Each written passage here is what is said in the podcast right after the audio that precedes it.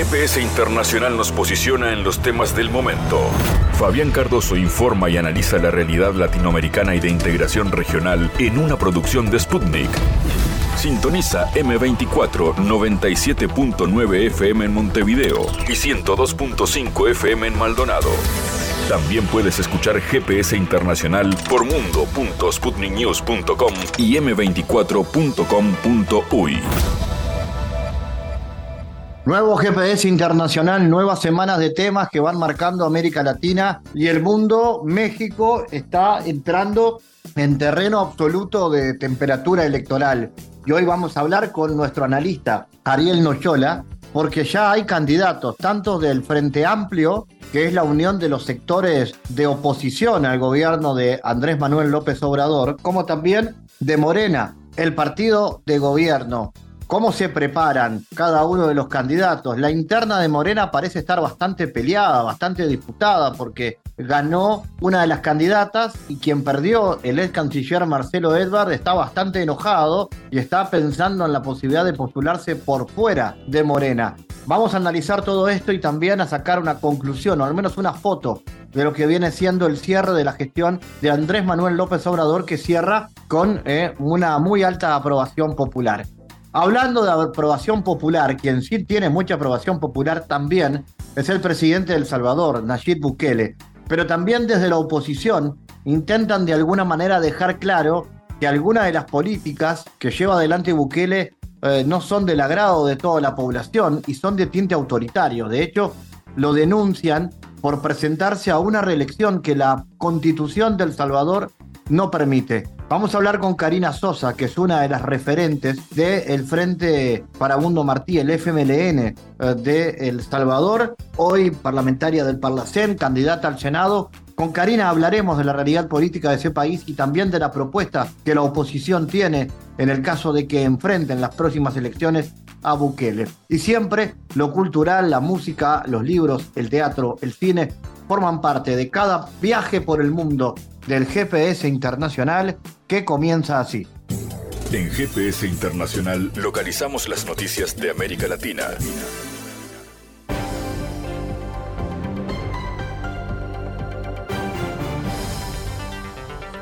Espacio ahora para noticias. Las recientes declaraciones de la ministra de Exteriores de Alemania, Annabella Barcho, de que el presidente de China, Xi Jinping, es un dictador son absurdas y nada más que una provocación política, declaró la portavoz de la Cancillería china, Mao Ning, en una entrevista con el canal de televisión estadounidense Fox News. La canciller alemana comentó sobre el fin del conflicto en Ucrania que una victoria rusa sería una señal para los dictadores de este mundo como Xi. Las declaraciones de Alemania son totalmente absurdas, dañan gravemente el prestigio político de China y son una clara provocación política, dijo Mao. La vocera destacó que su país expresa su fuerte descontento al respecto y se opone firmemente a estas declaraciones.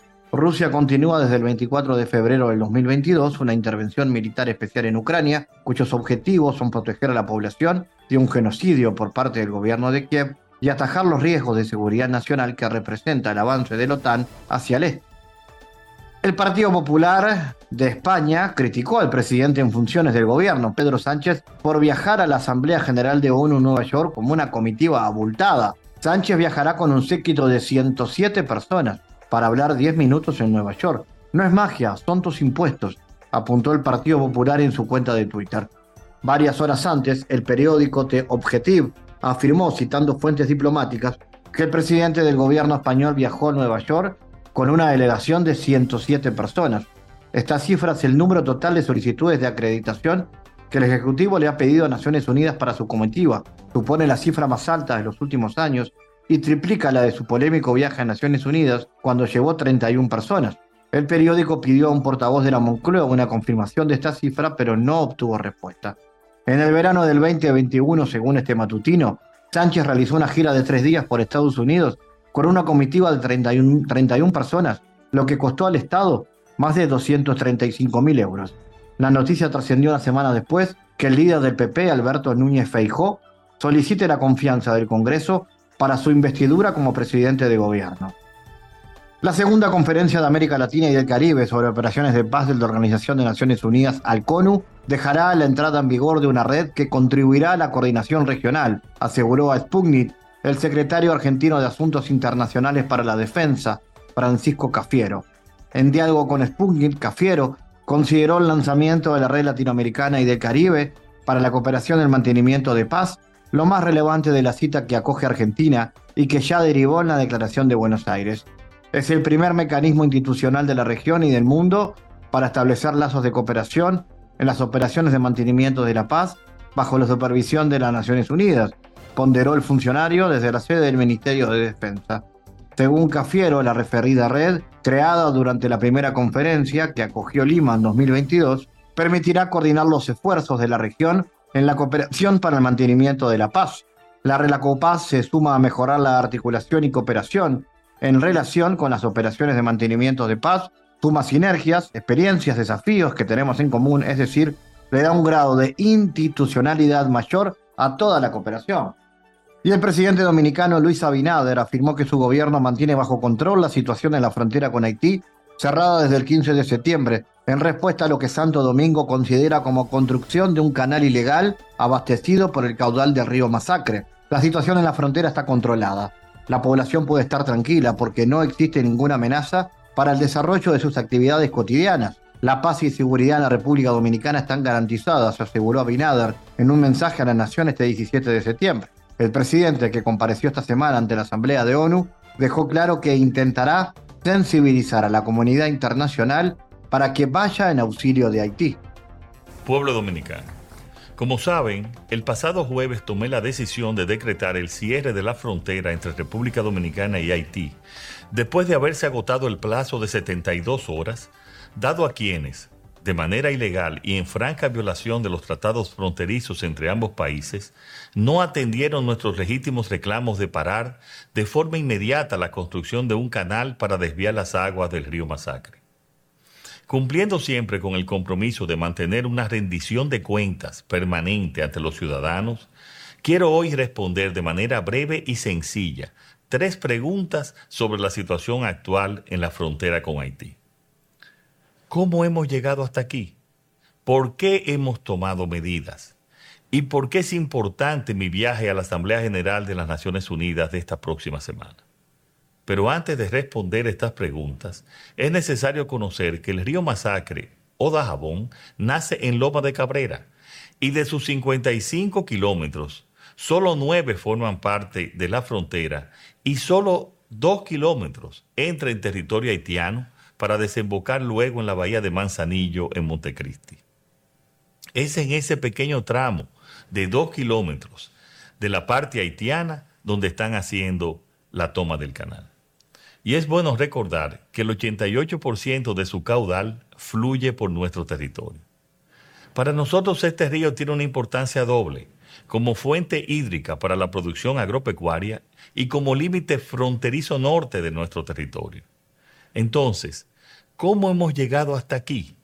En agosto del 2018, ciudadanos haitianos iniciaron la construcción unilateral de un sistema de riego abastecido por las aguas del río Masacre con el doble objetivo de irrigar grandes plantaciones y vender el agua a pequeños productores. La construcción inconsulta e ilegal del canal se aceleró a partir del mes de abril del 2021 en el mes de mayo de ese mismo año, en una reunión de la Comisión Mixta Bilateral, exigimos a través de la Cancillería la inmediata paralización de la construcción unilateral del canal. La desaparición trágica del presidente Jovenel Mois provocó la paralización del proyecto, pero desde hace unas semanas se reinició la construcción, esta construcción ilegal promovida por los mismos agentes provocadores de siempre. Si hay incontrolables en Haití, les aseguro que no serán incontrolables para los intereses del gobierno dominicano. El pueblo haitiano está sufriendo las consecuencias de la inestabilidad y la inseguridad generada por grupos insurgentes que han tomado el control de gran parte del país. Desconociendo así la legalidad de su gobierno y provocando una grave crisis institucional que mantiene a su pueblo sumido en una terrible situación política y económica que entendemos que ya al nivel en que se encuentra solo podrá ser resuelta con la ayuda de la comunidad internacional.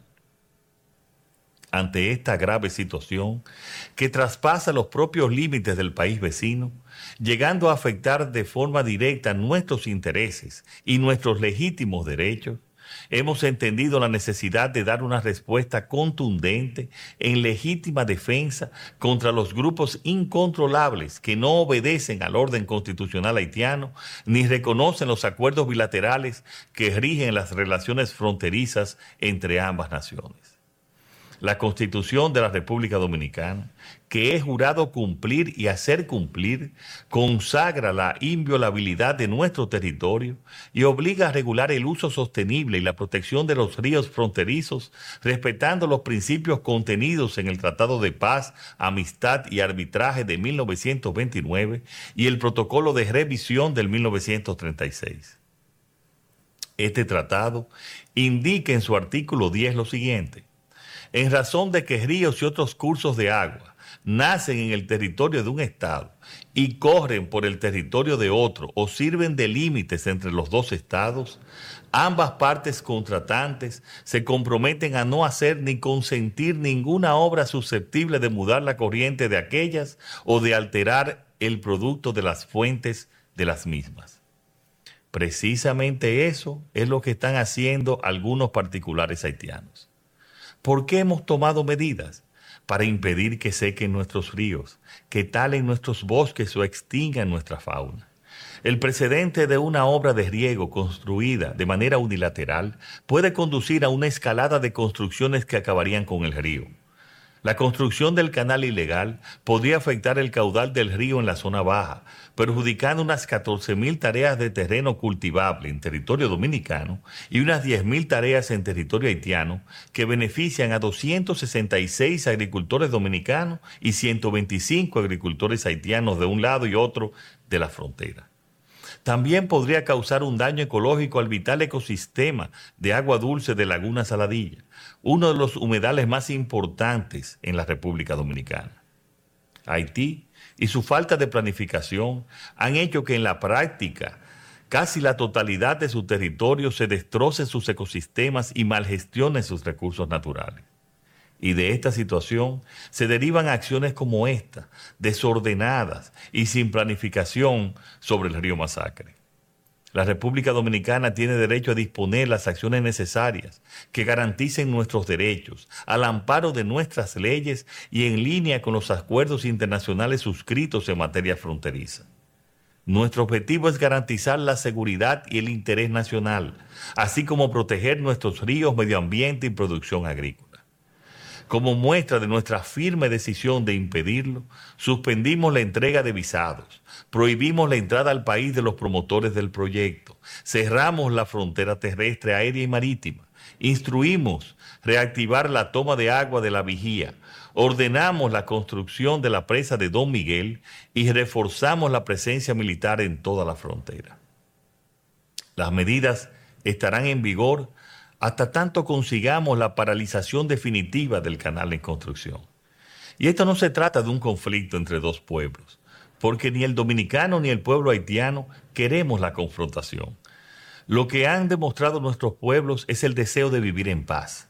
No deseamos ni buscamos una confrontación, pero sí estamos enfrentando a los incontrolables que mantienen la inseguridad en Haití y que por sus intereses particulares ahora conspiran también contra la estabilidad de su gobierno y la seguridad de nuestros recursos hídricos. La situación en nuestra frontera está controlada. La población puede estar tranquila porque no existe ninguna amenaza para el desarrollo de sus actividades cotidianas en todo el país la paz y la seguridad en la República Dominicana están garantizadas. Pero debemos recordar que además de esta situación coyuntural, también tenemos una tarea permanente, sensibilizar a la comunidad internacional para que vaya en auxilio de Haití. Por eso es importante mi viaje de esta semana, porque la solución definitiva está allá y no aquí. El problema de Haití ya no está en Haití, está en manos de la comunidad internacional. Lo estoy diciendo desde mi primera comparecencia ante la Asamblea General de la ONU en septiembre del 2021. Y lo repetiré ahora en mi próxima intervención. No hay solución dominicana al problema haitiano. A nosotros no se nos puede pedir más de lo que hacemos a favor de Haití. Seguiremos siendo solidarios, pero sin olvidar que nuestra principal responsabilidad es defender los intereses del pueblo dominicano. Así lo hemos hecho siempre, así lo estamos haciendo y tengan por seguro que así lo seguiremos haciendo. Muchas gracias y que Dios bendiga al pueblo dominicano.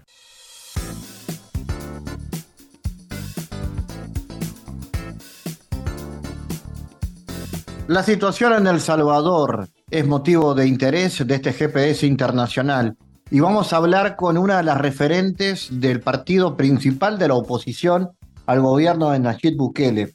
Karina Sosa es actualmente parlamentaria del Parlamento Centroamericano, el Parlacén, y es candidata al Senado para la próxima elección, que será en pocos meses, a principio de año, en la República del Salvador. El FMLN es el principal partido de oposición. Irónicamente, de allí surgió Nayib Bukele, pero hoy está duramente enfrentado y desde el FMLN consideran que eh, Bukele está violando la constitución al presentarse a una reelección que la Carta Magna del país no habilita. Son varias las denuncias que hace el FMLN y eso da marco a este diálogo con eh, Karina Sosa. Hablamos de esto y hablamos también de las propuestas que este grupo histórico de la izquierda, vinculado en su momento a la guerrilla salvadoreña, hoy un partido político de izquierda en El Salvador, qué propuestas electorales y programáticas tiene para la población de este país. Este es el diálogo con Karina Sosa, al cual iniciábamos preguntando cuál es la foto, qué imagen hoy se tiene real de la situación del Salvador. Bueno, muchas gracias, Fabián. Un saludo a todas las amigas y amigos que están pendientes de este canal y de este programa Al Sur del 32 que nos permite hablar un poco del contexto internacional y les agradezco la oportunidad de poder externar la posición que tenemos los partidos que no estamos en el gobierno, particularmente mi partido, el FMLN. Vemos con mucha preocupación la situación del Salvador.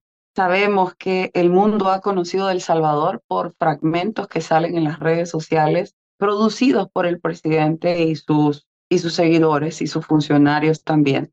Sin embargo, eso dista bastante de la realidad que tenemos en el país y podemos revisarlo en muchas acciones que se han tomado a lo largo de este tiempo que ha estado dirigiendo el presidente las riendas del Salvador.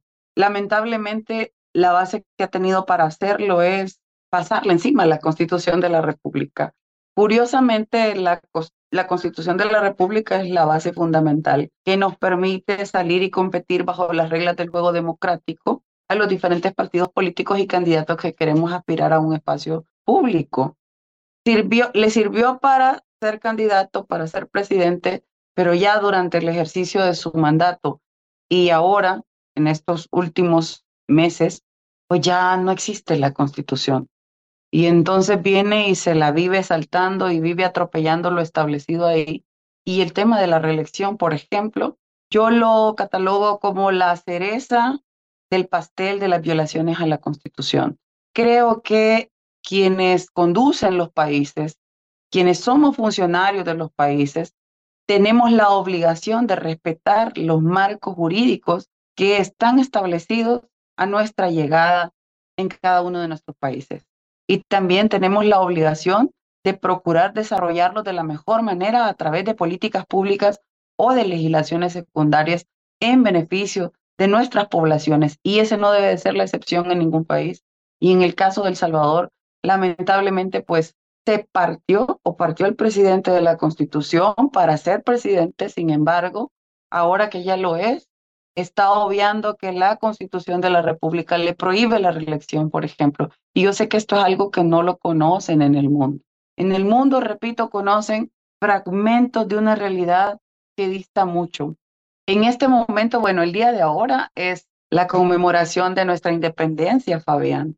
y en el marco de la conmemoración de un año más de nuestra independencia, y por cierto, el Día Internacional de la Democracia también, en ese marco, aquí en El Salvador hemos marchado. Nosotros acompañamos al pueblo salvadoreño y a las diferentes expresiones de la sociedad civil que salimos por las calles de San Salvador a manifestar nuestra preocupación por los atropellos a derechos humanos, por la violación a la institucionalidad, al Estado de Derecho en nuestro país y por el autoritarismo. Y por qué no decirlo también, por ese temor que ha sido infundado en la población salvadoreña. Fabián, amigas y amigos, en este país nadie puede decir que está en contra de alguna acción o que no le favorece una acción del presidente, porque corre el riesgo de ser etiquetado pandillero y que le apliquen el régimen de excepción. Tenemos muchos casos. A estas alturas ya hay 100.000 detenidos por el régimen de excepción. Según las organizaciones de derechos humanos, estamos hablando que un 60% de esos 100.000 son personas a las que no se les puede atribuir un delito y mucho menos son personas que están vinculadas a pandillas. Sin embargo, han sido etiquetadas por el gobierno, han sido encarceladas, le han pedido a los cuerpos de seguridad, aquí se llama la Policía Nacional Civil, que capturen, que tengan un número, que hagan una cifra al final de un día y que esos puedan ser etiquetados como delincuentes. Y eso es algo muy grave, que no nos lo podemos callar y que pocos de ustedes lo conocen, pero los que vivimos aquí en El Salvador lo conocemos con un poco más de detalle. Nosotros intercambiamos con la familia de las víctimas inocentes y quiero aclarar, porque es algo que el presidente le vende al mundo, Fabián, amigas y amigos, que los que hacemos alguna expresión para apelar, para que se revisen los casos de las personas inocentes, nos etiquetan también de defensores de delincuentes. Falso, falsísimo. Nosotros estamos porque se combata, se contrarreste, se castigue a las personas que cometen delitos. Pero estamos en contra desde el principio y estaremos en contra hasta que se tome en consideración que se castigue a la gente que no debe nada. Yo creo que ustedes estarán de acuerdo en eso conmigo. Karina, ¿cómo se hace eso para contrarrestar una ofensiva de un aparato comunicacional que parece funcionar a la perfección? O al menos eso se ve desde el sur, porque lo que nos llega es la de un país que ha recuperado la paz, que ha recuperado la seguridad, de un presidente joven, entusiasta, querido por su pueblo. ¿Cómo se contrarresta? ¿Eso es así o no es así? Usted sabe que no hay pueblo que resista ninguna presión. Y cuando los pueblos empiezan a sentirse oprimidos, eso por cualquier lado revienta. Y en este momento hay un silencio envuelto por el miedo que tiene la gente de poder expresar alguna opinión contraria y que vaya a ser etiquetado como lo he mencionado anteriormente. Sin embargo, debo decirles que en los últimos datos de algunas encuestas se empieza a notar la caída del presidente. Es que él decía que tenía el 97% de aceptación de la población salvadoreña y que quienes estábamos en partidos de oposición éramos únicamente el 3% y ahora la encuesta le ha bajado, es lo que proyecta, pero ha bajado un porcentaje significativo y cuando ya le preguntan al ciudadano si va a votar por el partido del presidente para la Asamblea Legislativa, todavía es mucho más significativa la reducción. Y hay un dato importante que también se refleja en las últimas encuestas y es el tema de la abstención y el voto nulo hay una cantidad considerable de salvadoreños que ya está hablando de anular su voto o de abstenerse. Y eso eh, muy pocos lo saben en el mundo. Pero bueno, esta es la ley de la gravedad, Fabián. Todo lo que sube, va. Y según haya sido el trato y el desenvolvimiento que haya tenido una persona, y en este caso un presidente, en la conducción de un país, las caídas son más dolorosas.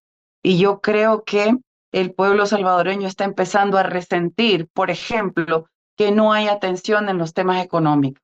Eh, la canasta básica está disparada.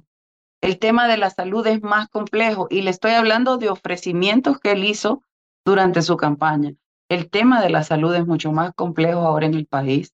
El tema de la educación, pero sobre todo ese temor que existe de no poder expresar lo que le hace falta, lo que no es correcto, lo que es violación a derechos, porque si usted habla usted es candidato a la cárcel. Y eso no puede ser. Las personas tenemos derecho a expresarnos.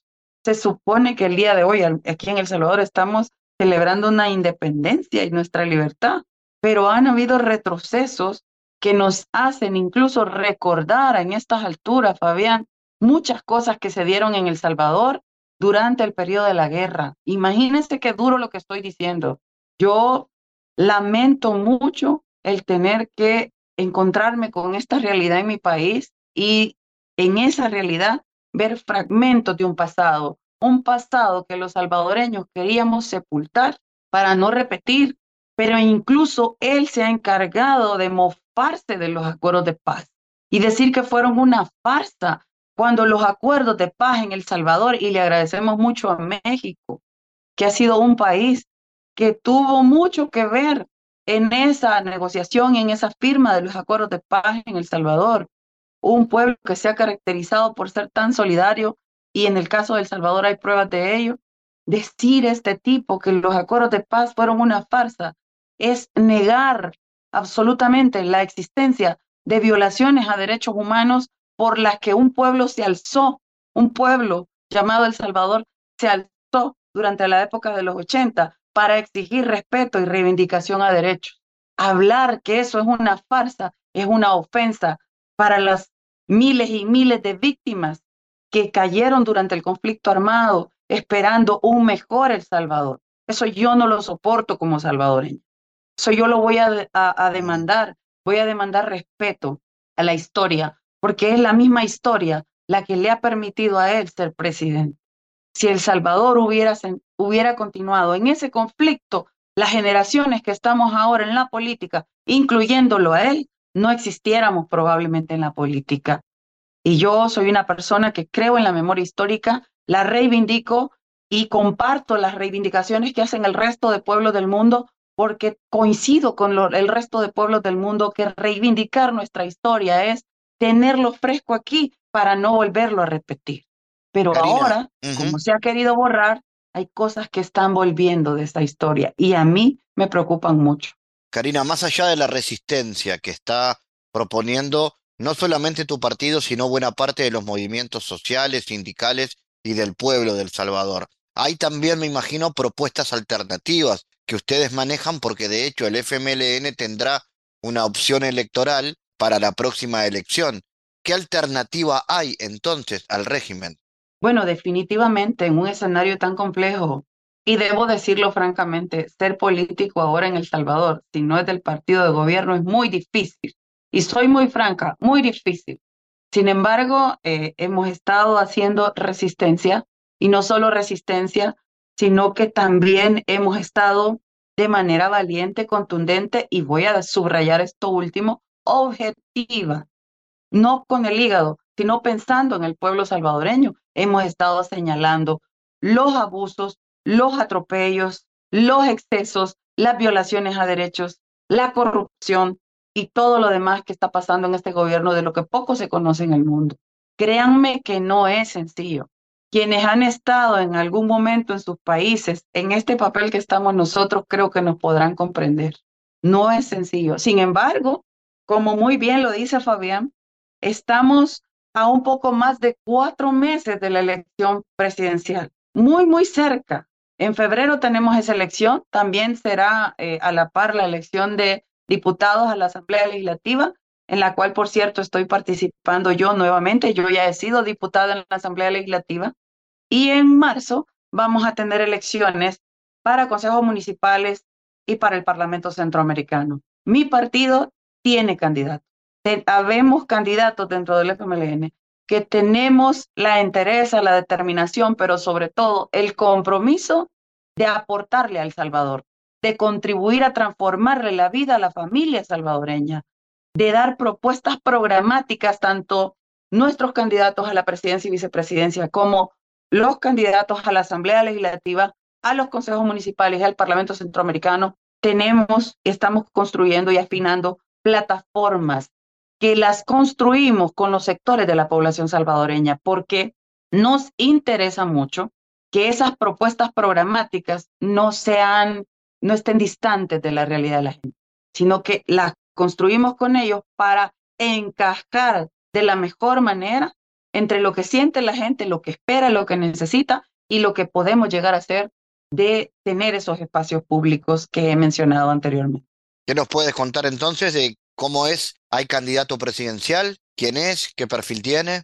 Tenemos al compañero Manuel Flores, que es nuestro candidato a la presidencia. Él ha sido alcalde de un municipio del Departamento de la Libertad por varios periodos. Además fue diputado en la Asamblea Legislativa también por varios periodos, presidente de la Comisión de Derechos Humanos. Y tenemos como compañero de fórmula a un salvadoreño radicado en el exterior desde hace varios años, muy activo, muy dinámico, muy involucrado con la comunidad salvadoreña, específicamente donde está la mayoría de salvadoreños, que es en California, en Los Ángeles. Ellos son nuestra fórmula presidencial, compañeros que se han caracterizado por ser comprometidos y muy propositivos para, con, eh, para poder construir iniciativas a favor del pueblo salvadoreño y en el caso de Werner es alguien que, ha estado, que es nuestro candidato a la vicepresidencia, es alguien que ha estado muy cercano a la comunidad salvadoreña en el exterior, con quien se hace una combinación importante porque quiero recordarles y seguramente existirán salvadoreños en México que estarán viendo este programa o en otras ciudades, pero quiero recordarles que El Salvador tiene una cantidad importante de salvadoreños fuera de nuestra frontera patria. Estamos hablando que aquí en El Salvador somos cerca de 6 millones y fuera del Salvador son un poco más de 3 millones de salvadoreños en diferentes ciudades y países, especialmente en Estados Unidos. Un grueso de esa población se fue durante el conflicto armado, conflicto que ya mencioné, quiere ser eliminado por el presidente, el conflicto y los acuerdos de paz. Y los salvadoreños radicados en el exterior desde ese tiempo son una prueba fehaciente de lo duro que era la vida en este país que tuvieron que irse.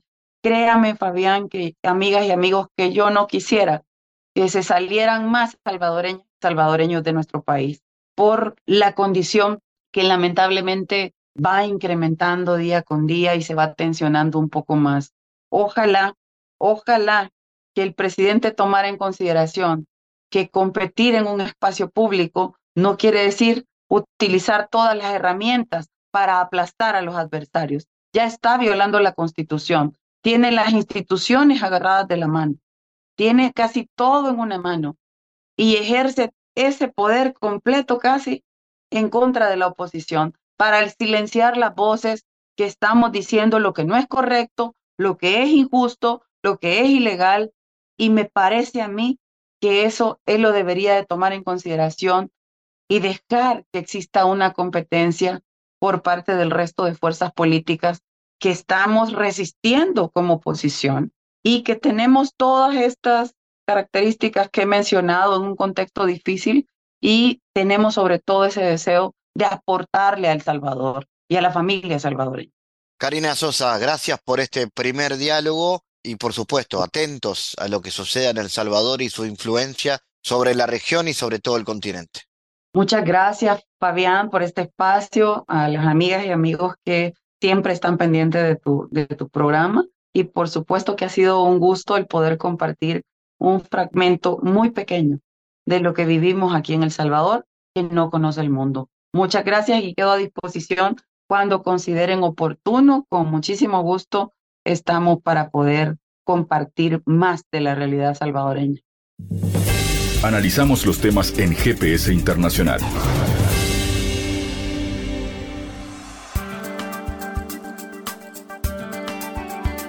Hablemos de México en este bloque. El estado de Michoacán fue el elegido por la ex jefa de gobierno de la Ciudad de México, Claudia Sheinbaum, para arrancar su gira nacional como nueva coordinadora nacional de los comités de defensa de la Cuarta Transformación, un puesto que le deja el camino libre para ser la candidata presidencial de Morena el próximo año. La gira lleva por nombre La Esperanza nos une y comienza a nueve meses de que México celebre la jornada electoral en la que va a elegir a la nueva o nuevo presidente del país.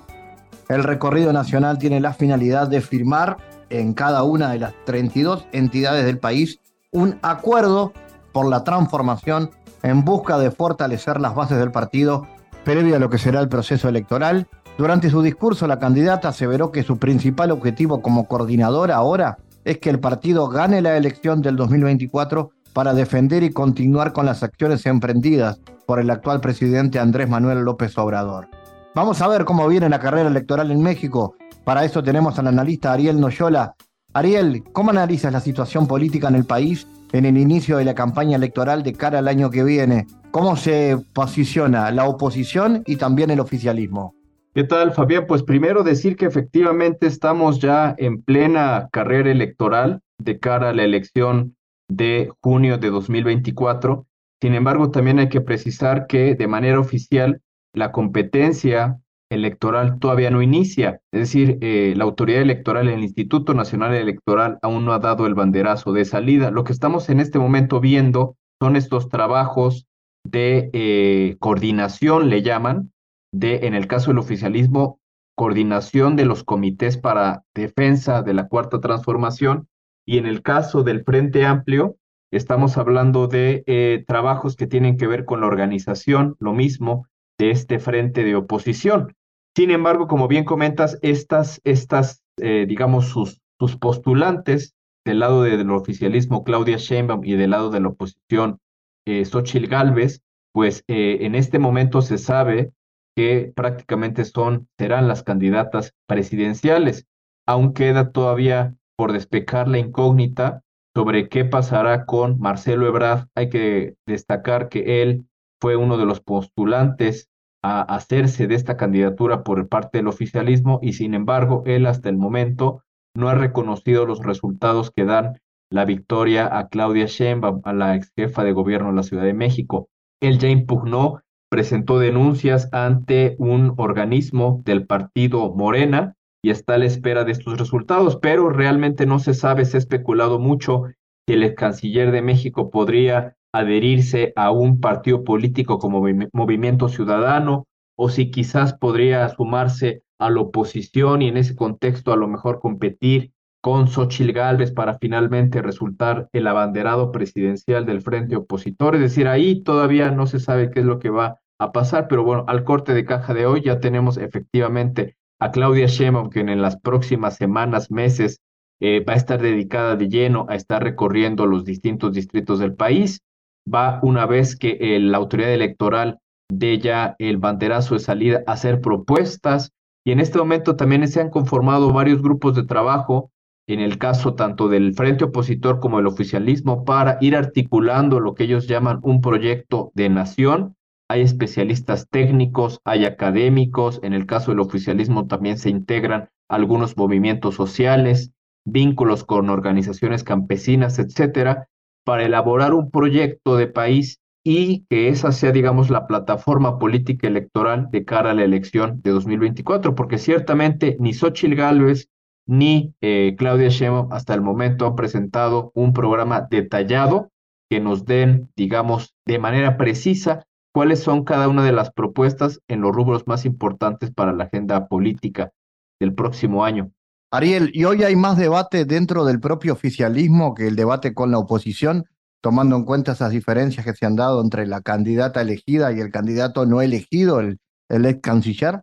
Yo, lamentablemente, hasta el momento, Fabián, no veo que haya debate, no veo que haya discusión. De hecho, tú recordarás que de cara a la a la elección, a esta encuesta que se realizó para elegir al, al representante de, de la, en defensa de los comités de la Cuarta Transformación, eh, el, el comité organizador de Morena, ellos rechazaron que realizaran debate los postulantes, es decir, Marcelo Ebrard, Ricardo Monreal, Manuel Velasco, Adán Augusto López y Gerardo Fernández Noroña y Claudio Sheinbaum, no debatieron a lo largo de los recorridos que realizaron en las últimas semanas.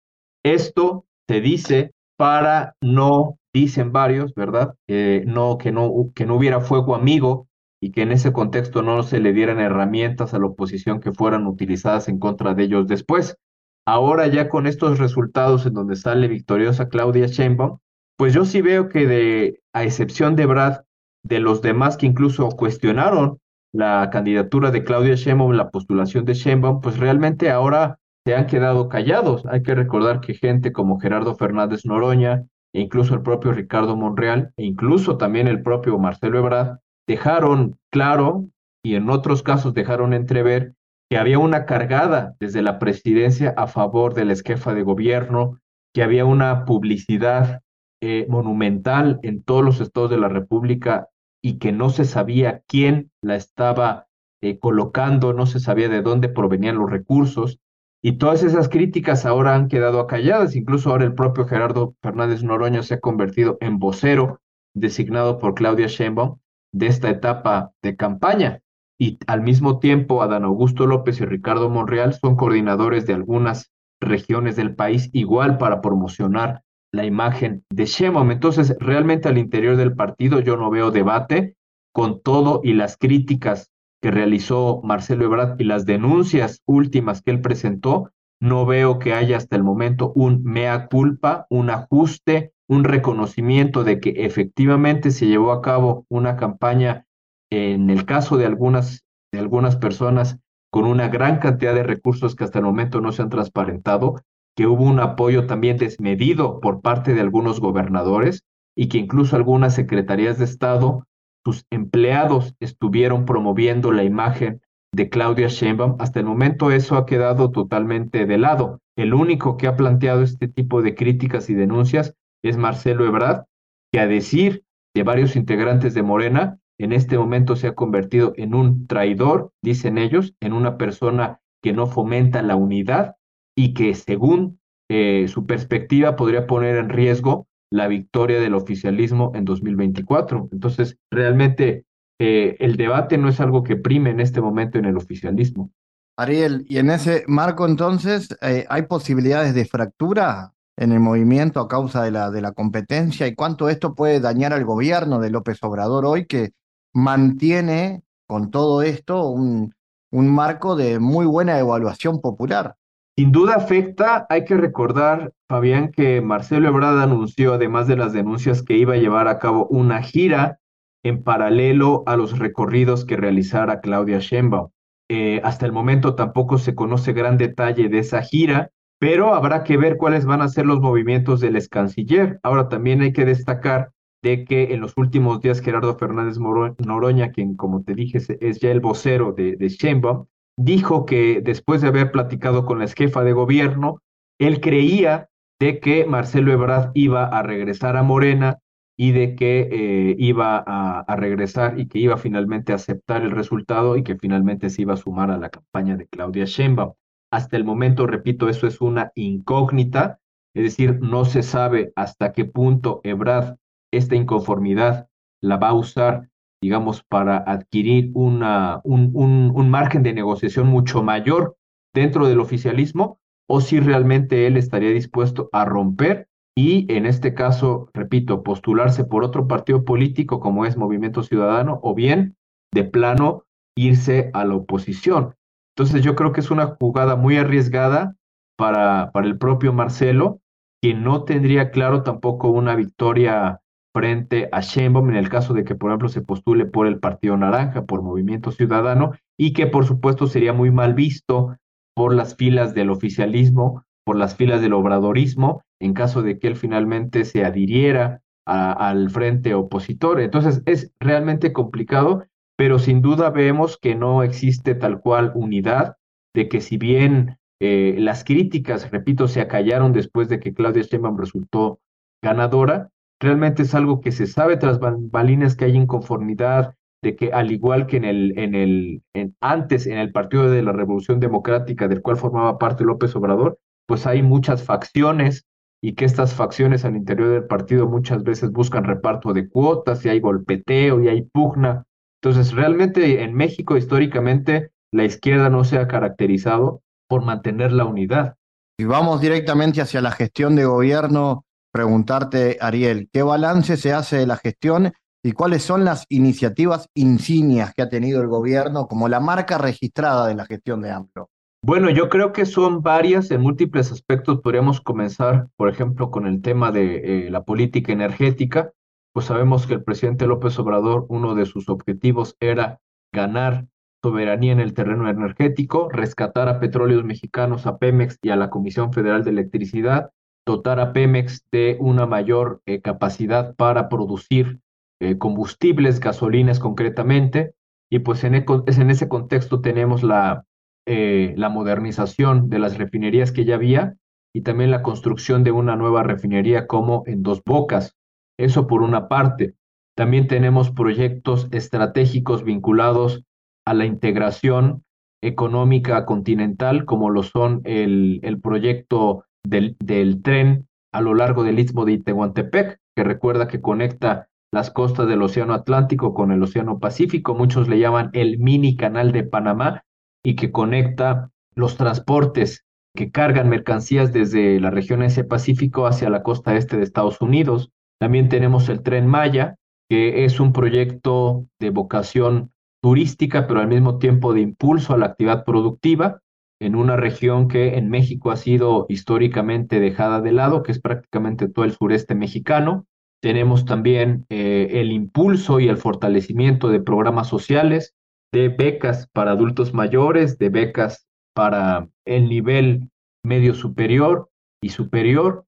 Tenemos también la creación o el fomento de universidades públicas. Yo creo que la agenda es muy amplia y que el gran pendiente y que no se consiguió el objetivo que él había planteado, pues está claramente en el terreno de la seguridad.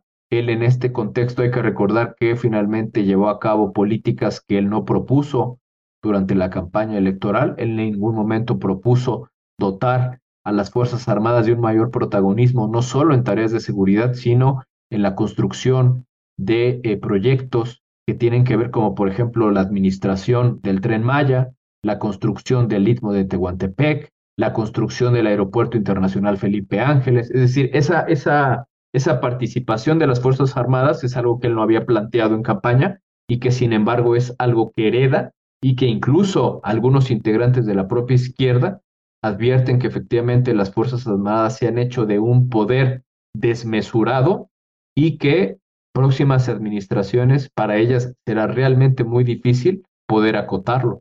Lo que sí seguramente se han notado diferencias es en la política exterior, ¿no? Otra impronta de, López Obrador. Sí, sin duda me parece que también hay una, una política exterior distinta, sobre todo en términos de la narrativa. Hay que destacar que, pues bueno, él la política exterior de México tuvo un papel importante en distintas crisis a lo largo de su gestión. No podemos olvidar lo que sucedió con el expresidente Evo Morales, el, el apoyo que le prestó el gobierno mexicano, al mismo tiempo el rechazo a lo que fue a todas luces un golpe en contra del presidente Pedro Castillo. Es decir, me parece que México ha asumido una política al mismo tiempo independiente, pero también no podemos dejar de lado que sigue en buena medida bajo la batuta y bajo la bota estadounidense, ¿no? En este momento hay que destacar que, que México se encuentra todavía hasta cierto punto dominado por la potencia del norte. Por ejemplo, tenemos en este momento ya un arbitraje en el marco del TEMEC, porque Estados Unidos no está de acuerdo con que México haya limitado la importación de glifosato. En su momento también se quejaron por la política energética la política de seguridad, eh, eh, la cooperación con Estados Unidos no ha cambiado en gran medida. El llamado entendimiento bicentenario en muchos sentidos es una nueva fase de lo que fue la iniciativa Mérida. Entonces, en ese contexto, en el terreno de la seguridad y la, de, la cooperación militar, los ejercicios conjuntos, etcétera, yo no veo ahí un cambio. Sí hay un cambio en la narrativa, pero eh, sin duda la política, digamos, interna o pública, yo creo que es el, digamos, en donde este, este gobierno imprimió su sello con una mayor contundencia. Ariel Noyola, como siempre, gracias por tu análisis. Muchas gracias, hasta pronto. En GPS Internacional navegamos por la sociedad y la cultura.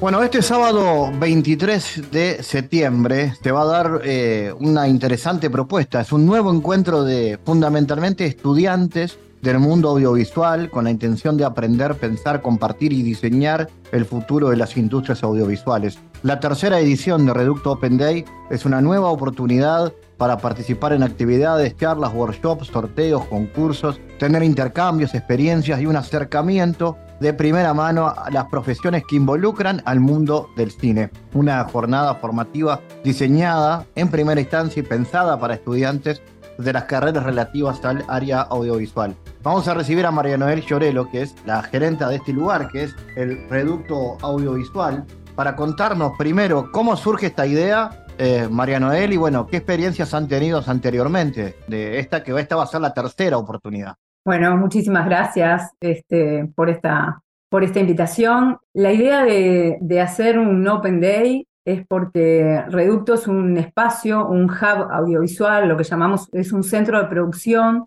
en el cual este, conviven ocho empresas que están relacionadas 100% al rubro. Desde Musitelli, que es la empresa como madre de este proyecto, siempre eh, se tuvo muy en cuenta a, lo que es la academia, a los, a los estudiantes, y recibíamos cada vez más necesidades y, demandas de invitaciones a conocer el espacio y a conocer qué era lo que funcionaba acá.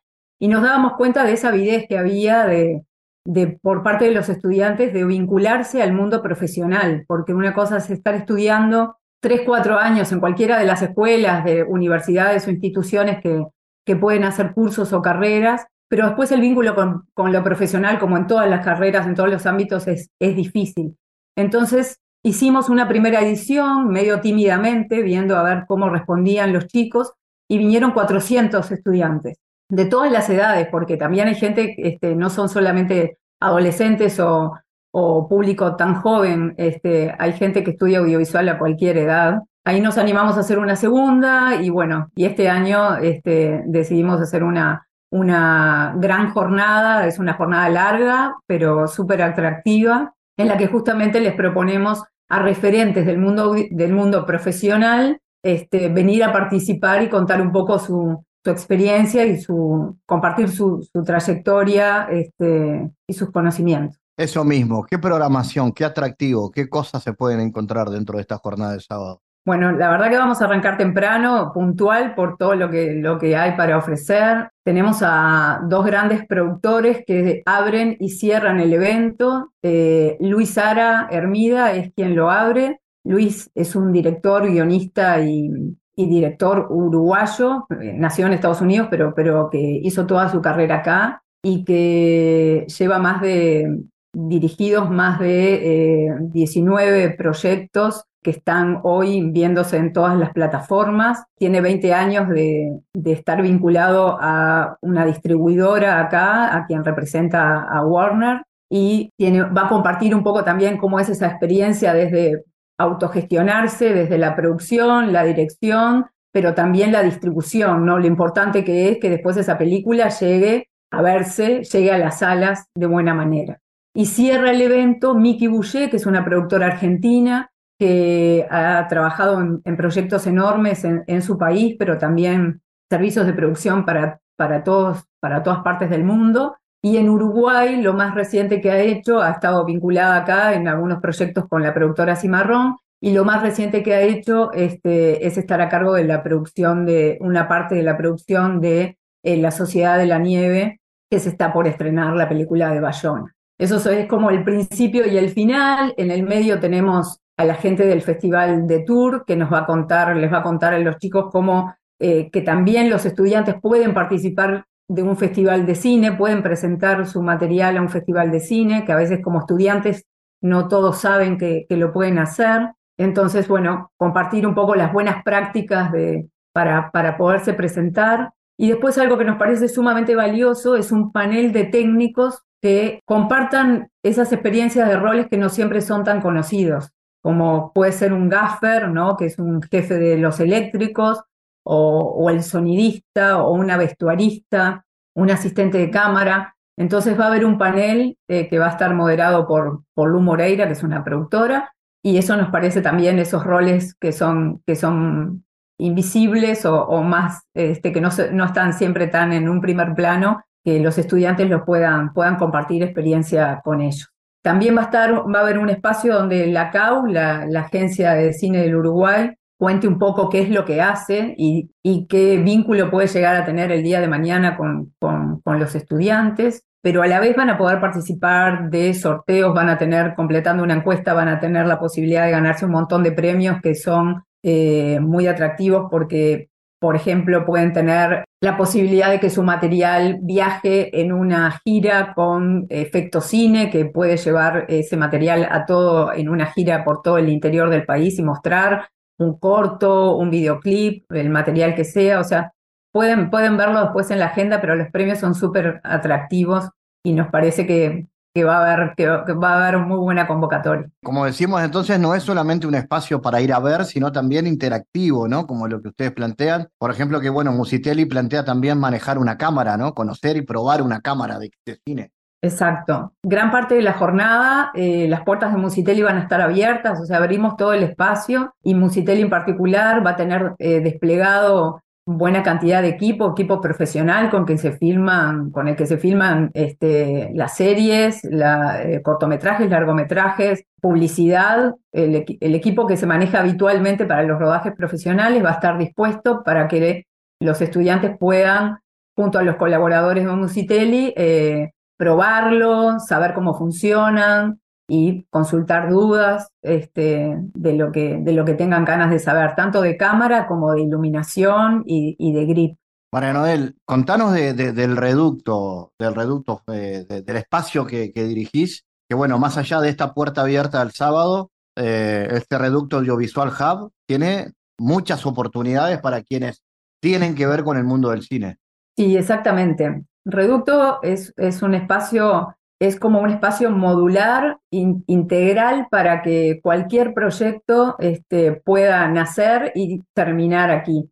Es una hectárea en total que tiene equipamiento, tiene dos estudios de filmación, tiene oficinas disponibles para, para venir previamente a iniciar ese proyecto, pero también tiene empresas de postproducción instaladas aquí, con lo que se puede, un proyecto puede comenzar, desarrollarse, filmarse acá y posproducirse.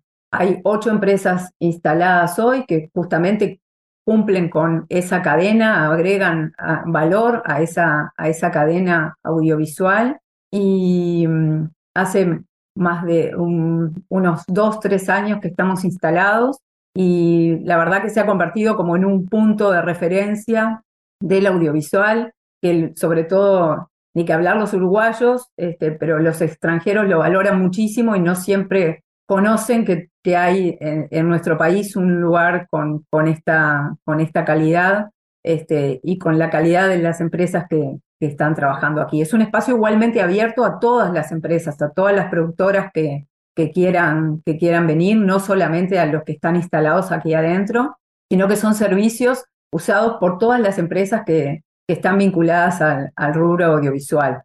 O sea, en, los estudios filma cualquier productora, eh, no necesariamente las que están instaladas aquí. María Noel, ¿y cómo está hoy el presente del audiovisual? Que tiene, ha tenido características, primero un gran desarrollo el Uruguay en ese sentido, luego algo que nos destacaban mucho, que es que en pandemia nunca paró, ¿no? Muchos sectores eh, dejaron de, producir durante la pandemia y el audiovisual siguió filmando con protocolos y demás. ¿Cómo está hoy? Sí, la realidad que lo que sucedió en pandemia este, fue impresionante, o sea, en, el, en el 2021 se, creo que la relación había sido, no sé, veníamos de filmar semanas, es como se miden los rodajes este, habitualmente, y em, en el 2019 se, se filmaba un promedio de 24 semanas al año, y en el 2021 pasamos a 142 semanas de filmación. Eso nos permitió, eso obviamente sucedió porque el país estaba preparado y el rubro, el sector nuestro estaba preparado para recibir esas producciones que por algún motivo que, que era porque en, los otros países no se podía filmar, Uruguay terminó siendo atractivo, un punto este, muy atractivo para que se filmara acá y aparte nuestros, nuestros números sanitarios estaban muy bien en ese momento y por eso este, pudimos atenderlo. Pero no hubiera sucedido si no, hubiese, no hubiésemos tenido eh, la cantidad y la calidad de los técnicos que, tenemos, el equipamiento que tenemos, eso lo digo a nivel de todo el sector, ¿no? Y estar preparados a nivel de permisos, a nivel de, de todo para poder recibir esas grandes producciones que vinieron, esas grandes plataformas que vinieron. Y lo que está sucediendo ahora es un poco eh, que mucho de eso volvió a su país luego de la pandemia, pero mucho vuelve a recurrir a Uruguay porque tuvieron muy buenas experiencias